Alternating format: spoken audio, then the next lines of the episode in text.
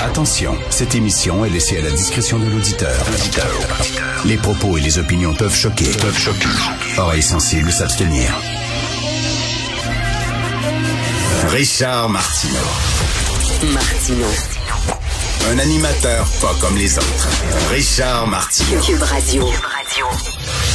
Bonjour, bon jeudi, merci d'écouter Cube Radio. Dieu que j'ai de la misère avec les gens qui disent qu'Israël est un pays génocidaire, qu'Israël fait un génocide actuellement à Gaza.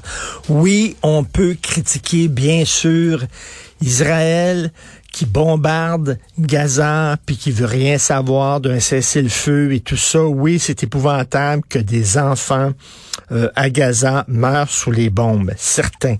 Mais de dire que c'est un génocide. Est-ce que les mots ont encore un sens? À notre époque? On fait dire n'importe quoi aux mots.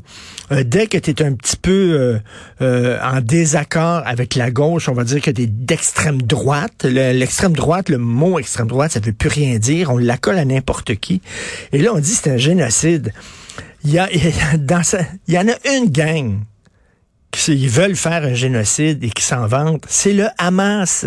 Et je le rappelle, c'est dans la charte du Hamas, on veut éradiquer Israël. On veut effacer Israël de la carte. Et vous savez, ça commence à sortir là, les, euh, des détails sur les attaques du 7 octobre contre Israël. D'ailleurs, il y a eu un visionnement. Hein? Euh, L'ambassade d'Israël au Canada, à Toronto, a organisé un visionnement pour les journalistes des images qui ont été captées par des caméras corporelles que les guerriers du Hamas portaient euh, sur eux lorsqu'ils massacraient la population civile. Et il y a une journaliste du National Post, elle a regardé ça, ça a duré 43 minutes. Elle a vu 138 êtres humains se faire tirer dessus, dont des enfants, des enfants en pyjama Mickey qui se faisaient tirer dessus, des parents qui sont massacrés devant, leurs enfants, les enfants pleins de sang, du sang de leurs parents par terre en train de crier, euh, un petit gars qui pleurait parce qu'il avait perdu l'usage d'un de ses yeux, parce que son œil avait été crevé.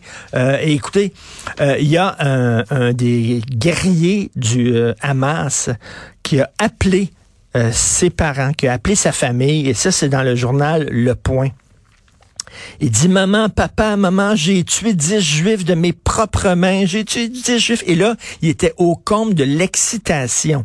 Il a raconté à sa mère qui a téléphoné avec le portable d'une Israélienne qui venait de tuer et là, euh, il a parlé à son, son père, toute sa famille. Son père, sa mère, son frère l'ont félicité tour à tour.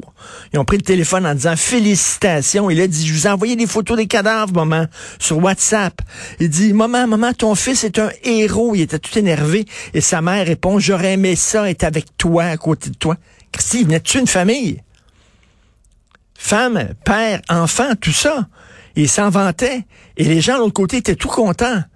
Et là, après ça, on dit qu'Israël est en train de commettre un génocide, s'il vous plaît. Là. Et regardez, hein, regardez les gens qui critiquent beaucoup Israël ces temps-ci en disant c'est un génocide. Allez voir ce qu'ils ont écrit au lendemain du massacre du 7 octobre. Allez voir ce qu'ils ont écrit. Ils n'ont rien dit. Ils n'ont rien parlé. Quand c'était le Hamas qui massacrait les civils, silence radio. Mais là, soudainement, hein, ils sont très, très en voix lorsque c'est le temps de critiquer Israël.